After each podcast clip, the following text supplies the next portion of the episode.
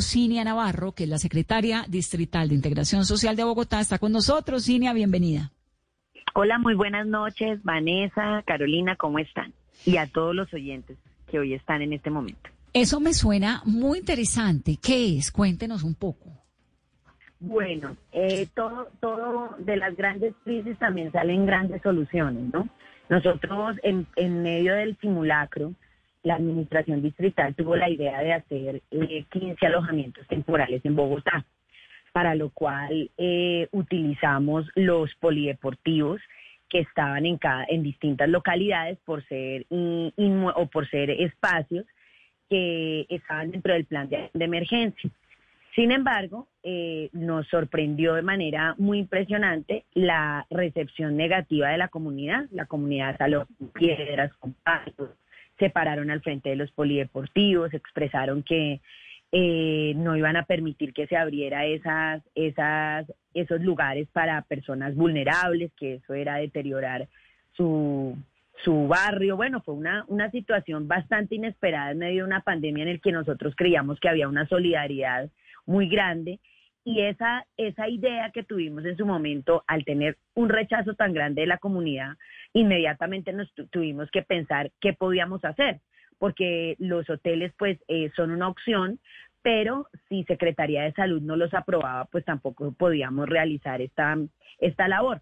desde el momento en que vimos la crisis que se generó, que solamente pudimos eh, instalar dos em, eh, albergues como consecuencia del rechazo comunitario a esta iniciativa, entonces nosotros empezamos a, indagar con Secretaría de Salud y pudimos eh, hacer por fin una contratación de unos eh, hoteles eh, para poder albergar allí solamente por, por unos días algo transitorio aquellas personas que por uno u otro motivo tienen en riesgo em, eh, su estadía en un espacio por un tiempo muy corto, o sea, no es para arrendamiento, ni no es para generar, digamos, un techo como vivienda, sino es para solucionar una crisis de emergencia a población en alto grado de vulnerabilidad que necesita la intervención del Estado.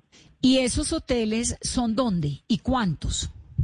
Nosotros en este momento tenemos, eh, eh, eh, empezamos el piloto en las localidades del centro. tenemos en este momento, en junio pudimos albergar cerca de 65 personas.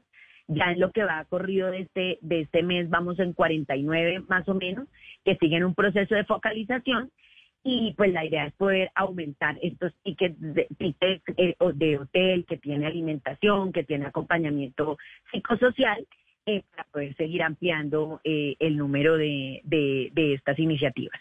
Cinia, cuando decimos que es población vulnerable, ¿es que ¿Son habitantes de la calle? ¿Son personas que no, que no tienen cómo pagar el arriendo?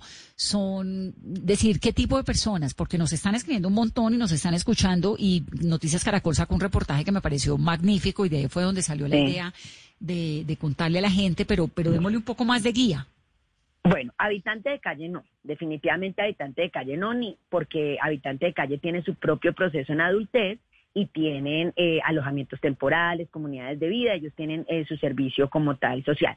Esto es para las personas, por ejemplo, que que tienen un proceso de, que hay un proceso de recuperación de espacio público, de pronto personas en alto grado de vulnerabilidad que no tienen sus redes de apoyo ya inmediatamente, entonces el, integración social lo que hace es un análisis con sus equipos y las personas eh, se tienen que cumplir un proceso de focalización a través de las subdirecciones locales de integración, que son 16, y que eh, analizan el caso concreto. Puede ser una recuperación del espacio público, personas que en un momento quedan sin un entorno y dicen, bueno, yo necesito trasladarme a otra ciudad o algo, pero mientras tanto no tengo dónde y tenemos que evidenciar sus condiciones de vulnerabilidad y entonces le hacemos entrada. Cinco días dura este esto transitorio, prorrogables por otros cinco, siempre se cumplan con unas, unos factores muy claros de vulnerabilidad. ¿Y cómo prueba uno la vulnerabilidad?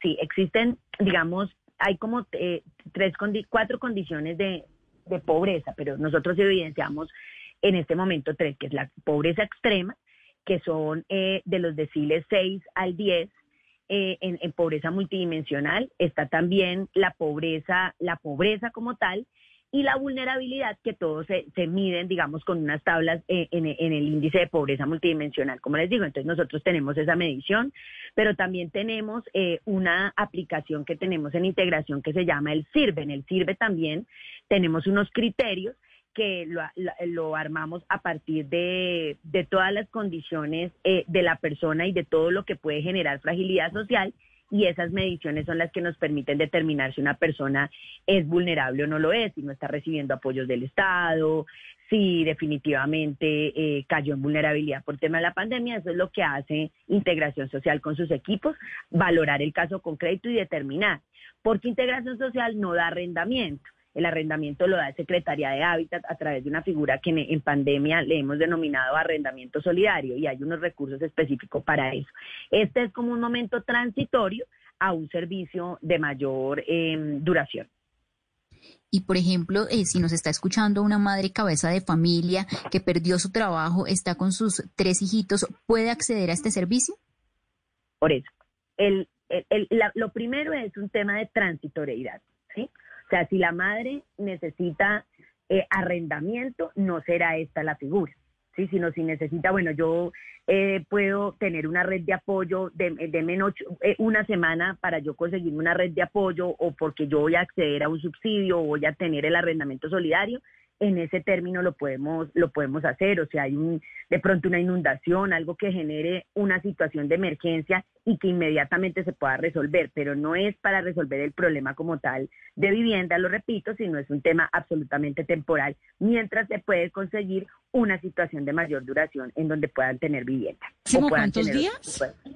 Cinco días. Cinco días máximo. Sí, es transitorio, por decir algo, cuando suceden como una recuperación de espacio público, en donde las personas, eh, como lo que nos pasó hace poco en, en, una, en zonas de Bogotá, entonces uno más o menos analiza el, el, problema social en ese momento. La mayoría de gente no es que lo necesite. A veces son personas que dicen, yo no, realmente no tengo hoy dónde quedarme. Si ustedes me dan dos días, nos podemos buscar dónde quedarnos. Entonces nosotros con los hoteles les brindamos esa oportunidad.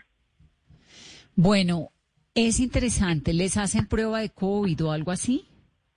Eh, tienen un triage. El, el, el, requisito, son varios requisitos, ¿no? Primero el triage, que es fundamental, hacer todo el, análisis de, de, sus condiciones médicas y también pues que tienen que estar eh, eh, pues absolutamente protegidos en el lugar, o sea, digamos hay un, tipo de limitación a la movilidad mientras se busca un, espacio donde ir, porque obviamente al entrar en los en los hoteles están bajo la protección de integración social, entonces pues sí tiene, tenemos que tener un control sobre lo que está pasando con esa familia. Entonces hay personas que, que, que expresan su no voluntad de, de acceder en estas condiciones. Sin embargo, hay otras que definitivamente eh, eh, adultos mayores eh, que están buscando su familia o que necesitan un tiempo, entonces acuden a este servicio. Y por ejemplo, si después de los cinco días no tienen dónde quedarse, ¿qué pasa? Ya tendríamos que buscar otro servicio de integración social. Entonces ya están los centros de protección, los centros día y centros noche, dependiendo del tipo de población. Dependiendo del tipo de población, se ubica eh, un servicio social en, en Bogotá o si de pronto eh, es algo que tenga que ver con la nación, pues hacemos el contacto.